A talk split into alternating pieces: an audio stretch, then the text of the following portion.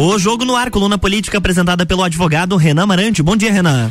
Bom dia, Luan. Bom dia a todos os ouvintes da Rádio RC7 e em especial hoje um bom dia para o seu Rui e a dona Tira que estão nos ouvindo lá de Meia Praia. Mandaram mensagem aqui, respectivamente meu, meu pai e minha avó. Então, importante para mim, ao menos, a claro. audiência deles. É, hoje, continuando né, a nossa cobertura das eleições de 2022, uma entrevista aqui de um cara muito legal, que a gente está recebendo aqui, um colega advogado, né? É, ex-assessor jurídico do PROCON de Santa Catarina, é, ex-diretor do PROCON de Florianópolis, atual vereador por Florianópolis, é, segundo o seu slogan, um gigante na defesa do cidadão. Hoje recebemos o candidato a deputado estadual, Gabriel Meurer. Bom dia, Gabrielzinho. Bom dia, Luan. Bom dia, Renan. Bom dia. Até desculpa um pouquinho a minha voz um pouco afônica aqui, mas é sempre uma satisfação e obrigado pelo convite para a gente poder estar tá debatendo um pouco da política catarinense e o, e o futuro aí para o nosso estado. Gabriel, é, para quem ainda porventura não te conhece, já que tu é bem atuante nas redes sociais e, e na verdade aquela entrevista anterior que fizemos no, no começo do ano uh, foi bem legal. Ba bastante pessoas não, não tinham é, ciência da tua história. Tu pode repisar ela para nós, por favor?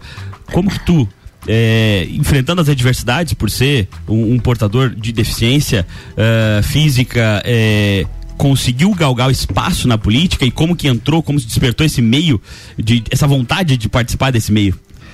Então, é, primeiro, meu nome é Gabriel Meurer, né? Todo mundo me conhece é, como Gabrielzinho, até pela questão física.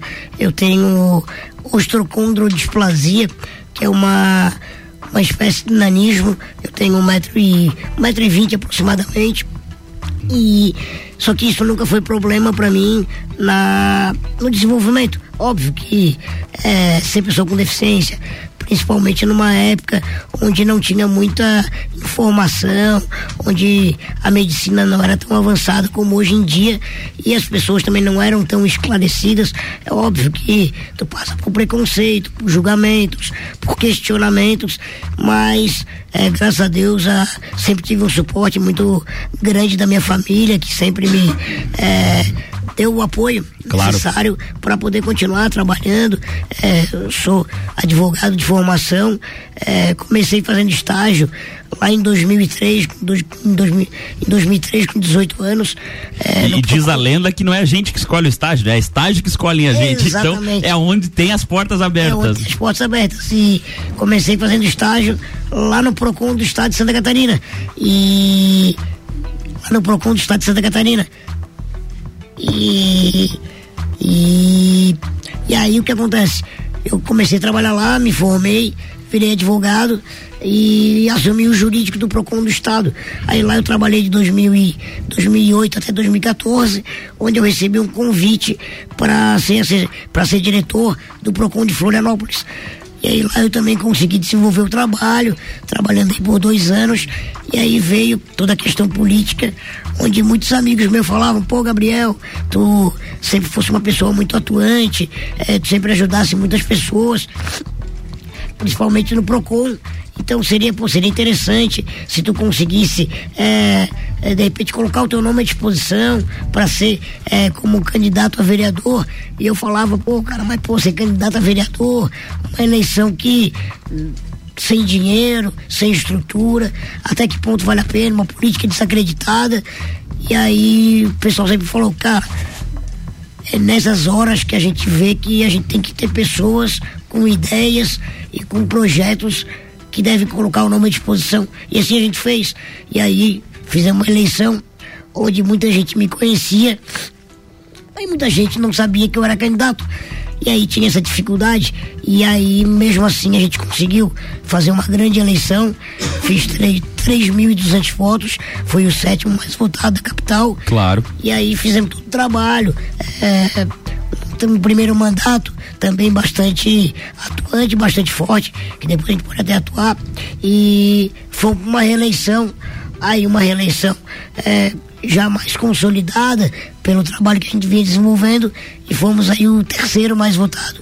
E, e agora estamos aí nesse pleito agora como candidato a deputado estadual, um desafio muito parecido como Era- aquele de 2016, onde muita gente me conhece, mas ainda não sabe que sou candidato. Mas é isso que eu ia te perguntar. Você está numa situação teoricamente confortável, né? Se, elege- se reelegeu em 2018, ou seja, está como vereador até 2000. até- Se reelegeu em 2020, né? Está como vereador até 2024, ou seja, se tem um cargo público até 2024, mas na verdade, ainda no meio desse mandato, vai se coloca à disposição como deputado estadual, agora candidato. É, por que essa motivação para ir a deputado estadual? Não, porque era muito mais fácil, principalmente numa época de política desacreditada, como você bem mesmo disse, fi- se, fi- ficar como vereador e às vezes até galgar reeleições talvez é, infinitas. Cara, mas eu cito uma frase que lá em 2016, é, quando eu falei, porque primeiro tem que ter o apoio da família, né, pra se quiser ser candidato. Com certeza. E aí, o meu pai falou uma frase, ele assim, quando os bons se calam, o mal prospera. Então, se as pessoas que têm ideias, que são boas, ou que têm projetos, não colocarem o nome à disposição, a gente não pode ficar reclamando da política da forma que está. E aí, a gente vê hoje, é, num dos segmentos que eu atuo, uma das principais bandeiras de atuação, que é o direito das pessoas com deficiência, ah, hoje tu não tem uma representatividade na Assembleia Legislativa. Efetiva, não, porque na- Exatamente. acho que em que pese algumas pessoas levantarem a bandeira, nenhum deles é um- Pessoa uma pessoa com deficiência, né? É aí que eu te falo. Assim, é claro que todo mundo é sensível à causa, todo Claro. mundo. Ninguém vai dizer, não, odiamos o. Não, não, não tem lógica. É claro. Mas quem passa no dia a dia, quem sente na pele, e aqui eu dou alguns exemplos meus, e para as pessoas, e não é por maldade, as pessoas acabam não. porque não afeta ela. Por exemplo, numa. Tu vai fazer uma. É, comer no, no restaurante aquilo. O Tem buffet, local né? Que eu não consigo pegar porque é mais- é mais alto. Elevador, dependendo do local, o elevador, dependendo do andar, tu não consegue alcançar. Então tem tudo isso, então tem toda essa dificuldade. Para isso tu precisa de pessoas que acompanhem a causa, que lutem pela causa, para poder representar, além de, claro, eh, levar outras pautas para todo o Estado, como direito do consumidor e também o apoio também em todos os setores. Mas nesse sentido da deficiência, por que, que é tão difícil um. E difícil no sentido de a gente não ver normalmente um portador de deficiência física eh, s- participar da política, ser candidato, muito menos para ter sucesso eh, e êxito como você teve. Cara, eu acho que muito vai de alguns pontos. E aí entra ah, as minorias de forma geral. Não só a pessoa com deficiência, mas a pessoa com deficiência, o negro, a mulher. Ah, por que tem poucas pessoas eh, desses nichos eh, se colocando na política? Primeiro, por falta de apoio por parte dos próprios partidos políticos que às vezes colocam muito para simplesmente querer cumprir uma cota, embora a pessoa com deficiência não tenha necessidade de cota, então tem essa situação. A da mulher na A política da mulher tem na tal. política, às vezes acabam botando só por causa do recurso financeiro, Sim. o que realmente é inadmissível, mas é, as próprias pessoas também que são afetas a isso, elas também têm que começar a se preocupar mais é, em colocar à disposição e colocar o nome à disposição. Então, isso vai também das próprias pessoas que é, em todos os setores, seja no setor econômico, seja no setor liberal, na pessoa com deficiência, na questão da igualdade racial, colocar o nome à disposição, levar os seus projetos para também tentar uma cadeira, seja no legislativo municipal, estadual, executivo, independente. Claro. É, a gente- falou na, na pergunta anterior um pouco sobre as suas bandeiras ali que, que você defende e tal. Qual seria, no caso do êxito do, eh, da tua eleição como deputado, a tua principal bandeira na Alesc? Acho que a gente tem que atuar em, em alguns ramos, né? Acho que se tu focar, se tu centralizar apenas em uma bandeira, acho que não é essa a questão. Até porque a nossa atuação, é, como eu falei, o meu mandato, ele é baseado em alguns pilares, a defesa do consumidor, a pessoa com deficiência, a moralidade e eficiência pública, inclusive. Claro. A gente foi relator é, das contas públicas, que do orçamento público, na verdade, de Florianópolis, onde fomos reconhecidos aí pela primeira vez na história, um ex-prefeito teve a conta rejeitada. É, sempre é uma celeuma muito grande, né? Na, na Câmara, na na Câmara de Vereadores quando vai botar a votação, o orçamento ou a aprovação das contas do prefeito. Sempre é uma briga tremenda, né? Cara, e às vezes existe um, um fisiologismo muito grande que às vezes que acontece? ah, porque é do meu partido, porque é, é meu amigo, ou isso ou aquilo. Eu escutei de vereador, colega parlamentar, quando a gente foi debater a, a análise das contas do ex-prefeito César Souza Júnior, a gente, eu defendi todo o meu parecer, as várias irregularidades que tinham, e um parlamentar falou, ah, mas sempre foi assim. Eu falei, por isso que o Brasil tá do jeito que tá. E nem é porque sempre foi assim que você deve é, se esquecer do seu papel Não, de fiscalizador. fiscalizador. do Poder Executivo Exato. naquele momento, né? E na verdade as pessoas deixam de, de também entender que existe uma técnica para você aprovar ou desaprovar as contas claro. de alguém, né? Não é feito assim, a esmo, não gosto dele, vou desaprovar. Eu gosto, vou aprovar. Né? Não, não, deveria, né? E não, e não é para ser, né? A, a ideia é que não seja, né? É, mas eu acho que está mudando bastante. Eu acho que com as redes sociais, com as pessoas se engajando mais na política, com é, é, ficando mais fácil a informação, ah, eu acho que as pessoas, os próprios políticos, os próprios parlamentares estão tendo mais sensibilidade e às vezes, vamos dizer assim, mais medo às vezes de não tomar uma atitude com medo de às vezes tomar uma repressão isso social. Então, é, não deveria ser assim, deveria ser uma obrigação, mas infelizmente ainda acontece. Então está evoluindo aí aos poucos, né? É, mas de fato, se, se funcionar mesmo o receio da opinião pública é, em, em, não fazendo, já é bem melhor do que fazer o malgrado público, né? Mas uma coisa que eu vou te falar, oh, Renan e Lucas, cara, a opinião pública tu como parlamentar, tu sempre vai ser criticado, independente da tua posição política. É, porque às vezes tu vai ter que votar num projeto que vai desagradar certo nicho e vai agradar certo outro normal. nicho. Isso é normal. É, mas tu tens que ter muita convicção naquilo que tu defende. Eu, por exemplo, na minha rede social, eu sempre falo pro pessoal da minha equipe, não exclui e nem oculta nenhum comentário.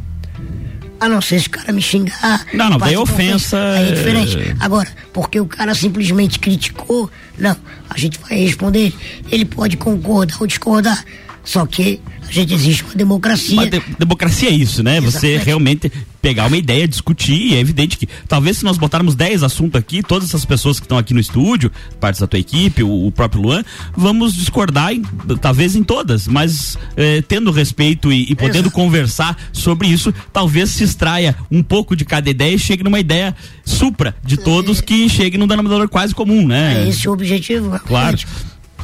Me, diz uma coisa, é, você que já foi é, coordenador do PROCON, então teve à frente de um órgão público é, importante, com funcionários e tudo mais, é, numa época onde a gente vê diversos escândalos de corrupção e tudo mais, é, o que seria, o que você gostaria de ver sendo votado na Alesc no sentido de combate à corrupção e moralidade pública? A gente tem um, tem um projeto é, que está em andamento no, em Florianópolis, que é a questão do, do compliance no município, em todos os contratos. Para quem não sabe o que é compliance, é aquelas cláusulas de responsabilidade, ter todos os regramentos, porque é muito fácil hoje na administração pública e às vezes não por culpa da própria administração pública em si, é, a, a, obra vai, vai lá, começa uma obra, abandona, não acontece nada, aí abre uma Não executam a multa, não, não executa né? a multa, não executa nada. Então tem que ter Quando tem multa? Quando hum. tem multa. É, o, o compliance é bem comum no meio jurídico, né? Exato. Na verdade, é aquelas. Nas grandes corporações. É, exato, são pequenas regras de contratos que você faça para se precaver de todas as situações adversas, por exemplo, numa execução de um contrato ou coisa é assim. Isso. E também o serviço que você faz preventivo, né? É o serviço que faz prevendo os danos futuros, né? Mas nesse sentido, daí obrigaria, por exemplo, o Estado a, em todos os contratos prever regras de, de quebra de contrato, multas ou coisa do gênero?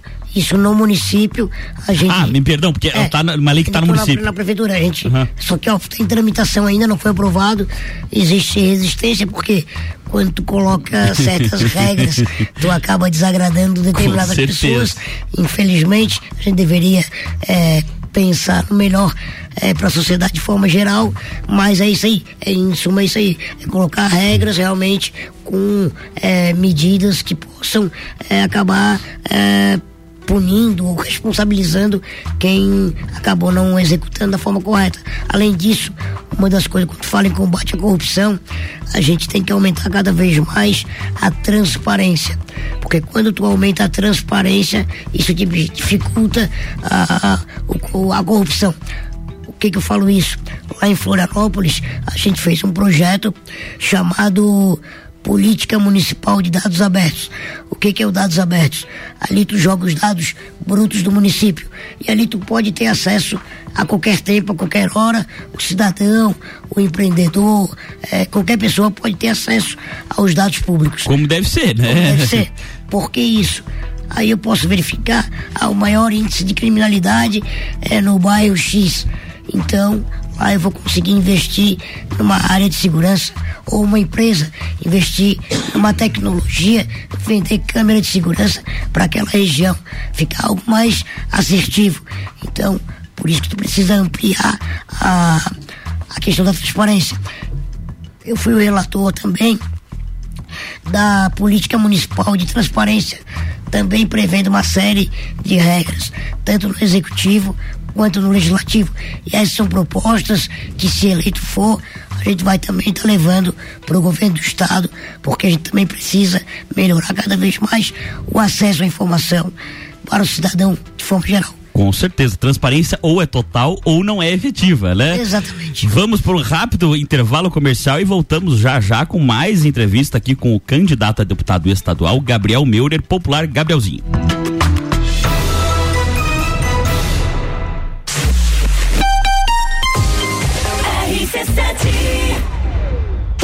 Jornal da Manhã. Oferecimento: RG Equipamentos de Proteção Individual e Uniformes. Vendas online no site loja rgepi.com.br.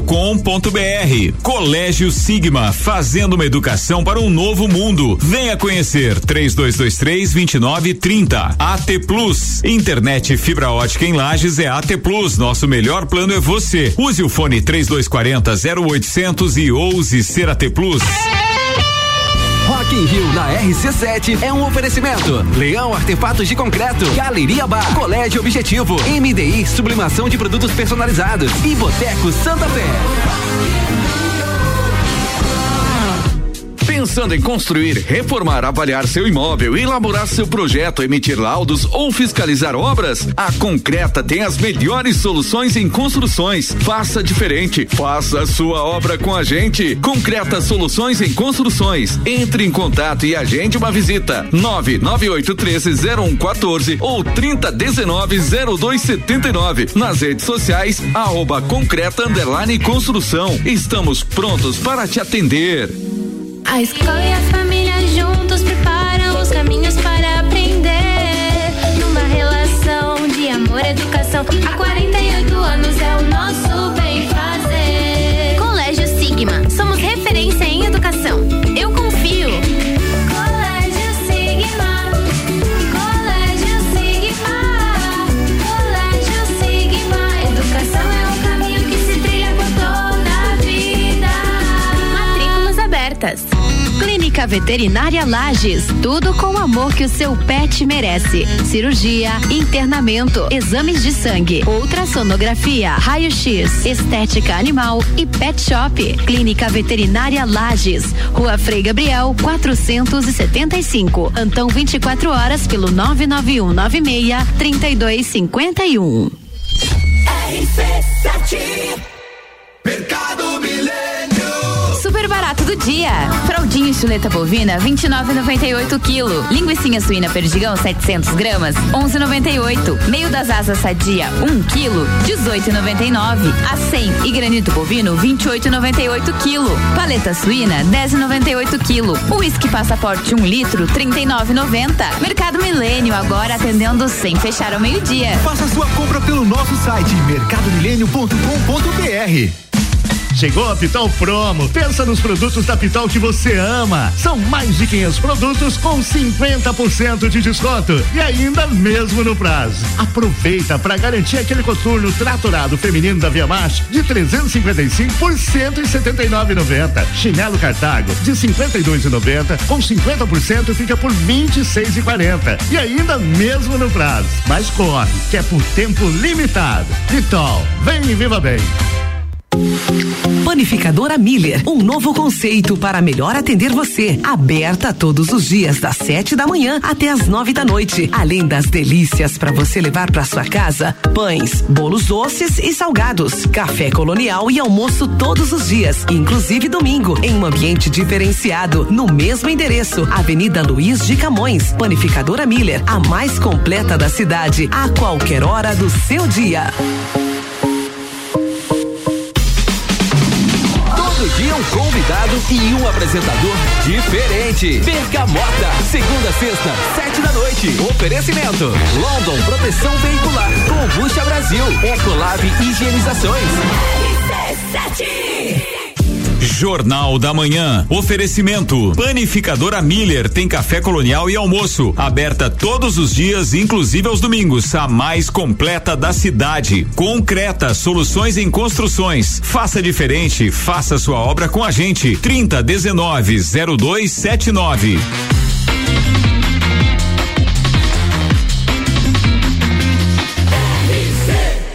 A número 1 um no seu rádio. Jornal da Manhã.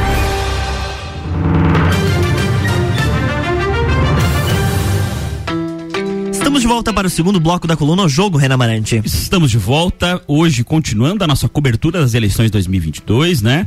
Aqui recebendo o candidato a deputado estadual Gabriel Meurer, popular Gabrielzinho, vereador lá em Florianópolis.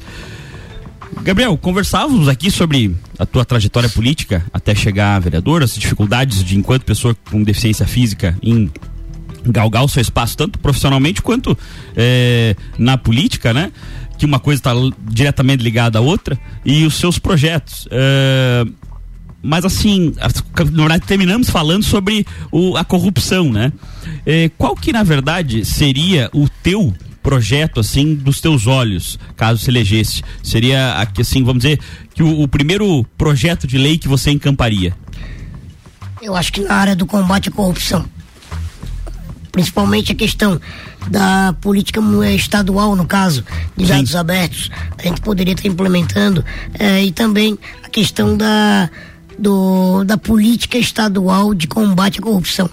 Eu acho que isso é fundamental para que a gente possa direcionar e efetivamente ter diretrizes para para o cidadão ter regramentos e também ter é, requisitos e formas para poder fiscalizar e o próprio é, poder público poder também se nortear, poder ser cobrado em determinadas situações, por mais que isso seja uma cobrança de forma atualmente de forma genérica e não regrada, mas tem que ter uma política estadual para que a gente possa efetivamente combater e punir aquelas pessoas que ainda, ainda hoje insistem em não ter transparência, em, em cometer ainda ilícitos, porque a partir do momento que tu rouba porque não existe dinheiro público, existe o meu dinheiro, o teu de dinheiro. todo mundo, pagador de impostos. né? Pagador de impostos.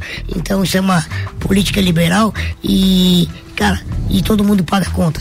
Então a gente realmente tem que tomar medidas necessárias para que isso possa ser estancado de vez. E, e, assim, não sei se é essa, mas qual seria o, a, ação que você fez enquanto vereador que você gostaria de ver replicada uh, em relação ao Estado, caso de, é, eleito deputado?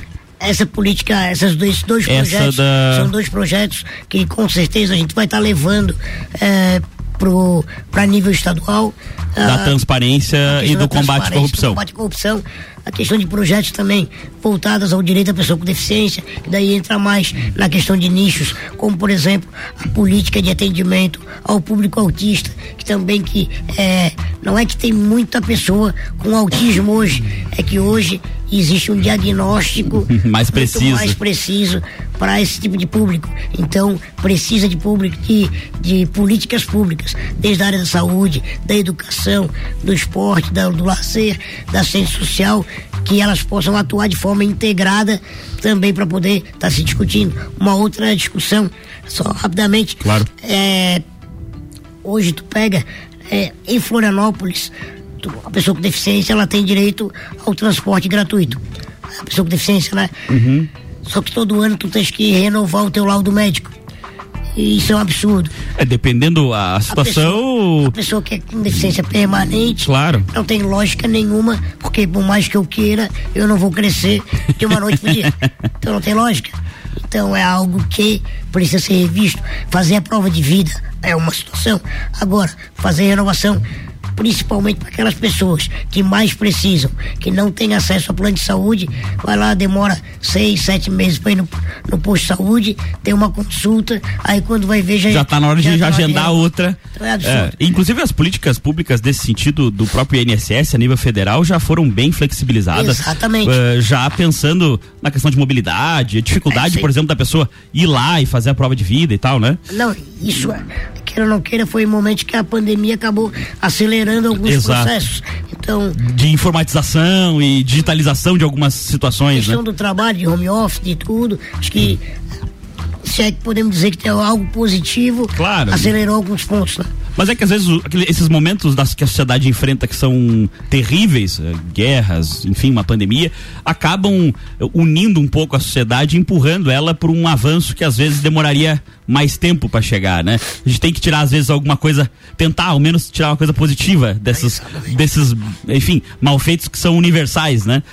Gabriel, né, é, eu gostaria de, de, de, fazer uma provocação para ti, né, na verdade, nesse sentido, porque os nossos ouvintes são, são bem é, solícitos no sentido de é, requererem algumas posições dos nossos entrevistados. E se tu me permitir, eu gostaria de falar uma, uma grande pauta nesse sentido e a tua opinião sobre ela. Pode ser? Claro.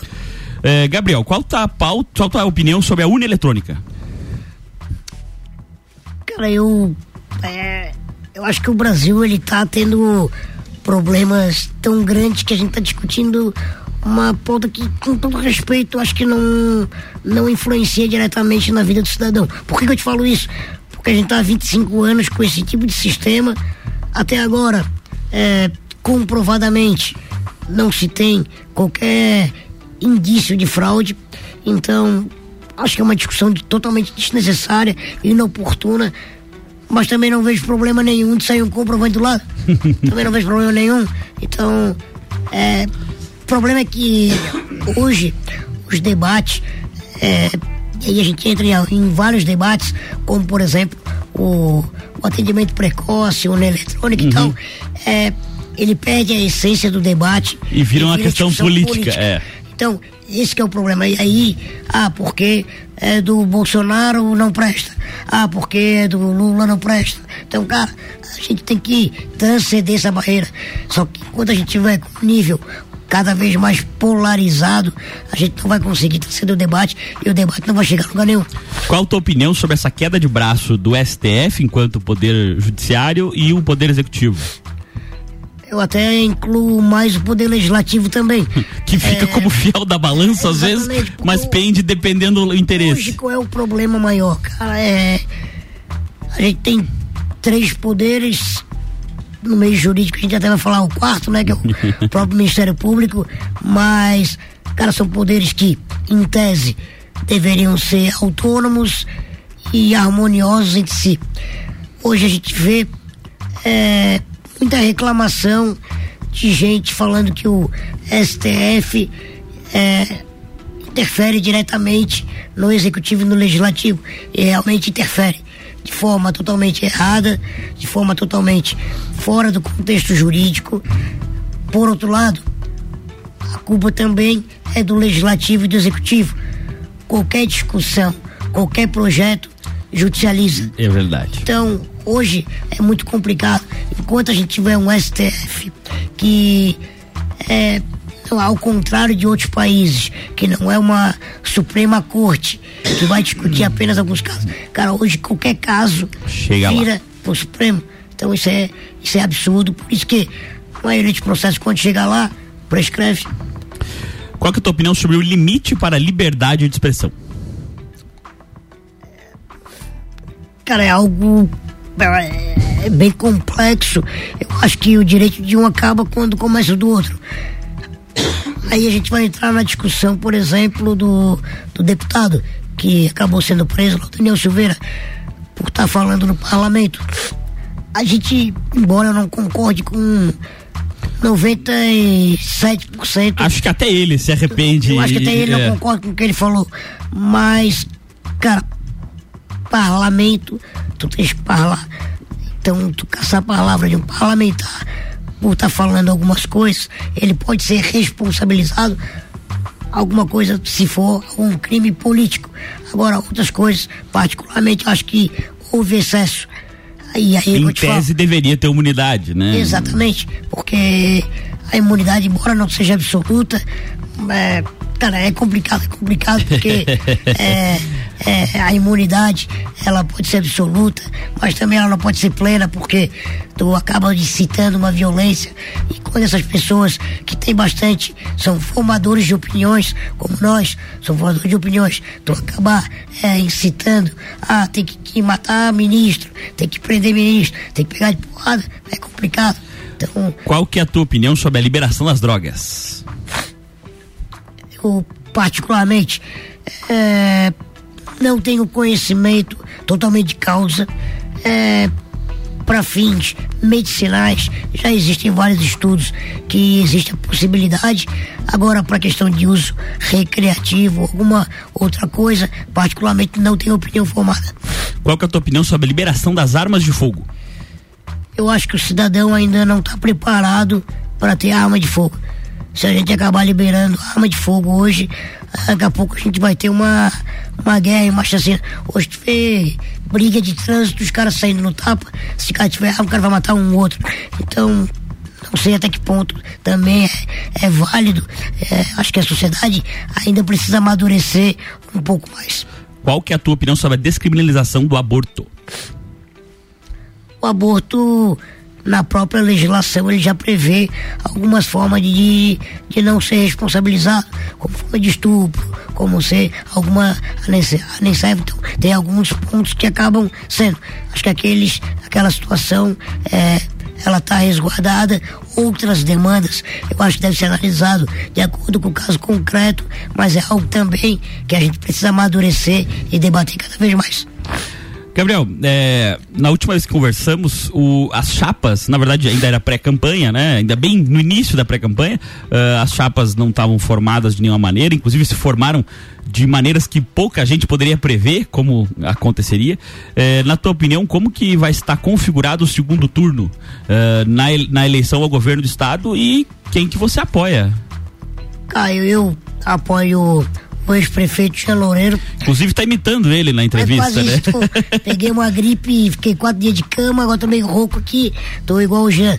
Então, mas eu acho que dos, das candidaturas não é por estar tá apoiando ele, mas por ter trabalhado seis anos como vereador, tá hoje como vereador e o Jean como prefeito, a, as ações que foram realizadas lá no município de Florianópolis, desde a questão da educação, saúde, infraestrutura, todos os processos que foram desenvolvidos lá no município, comparado com as demais candidaturas, eu acho que é o mais preparado. Eu acho hoje o candidato Moisés, ele tem uma certa rejeição em dois pontos é, por exemplo, a questão dos 33 milhões, que aqui eu não estou entrando no mérito, se ele tá, sim, sim. se roubou ou não roubou. Não, é só uma acredito, questão política. Até é... acredito que ele não tenha culpa nesse sentido, mas ele vai carregar Fica o estigma, né? Vai ter o estigma.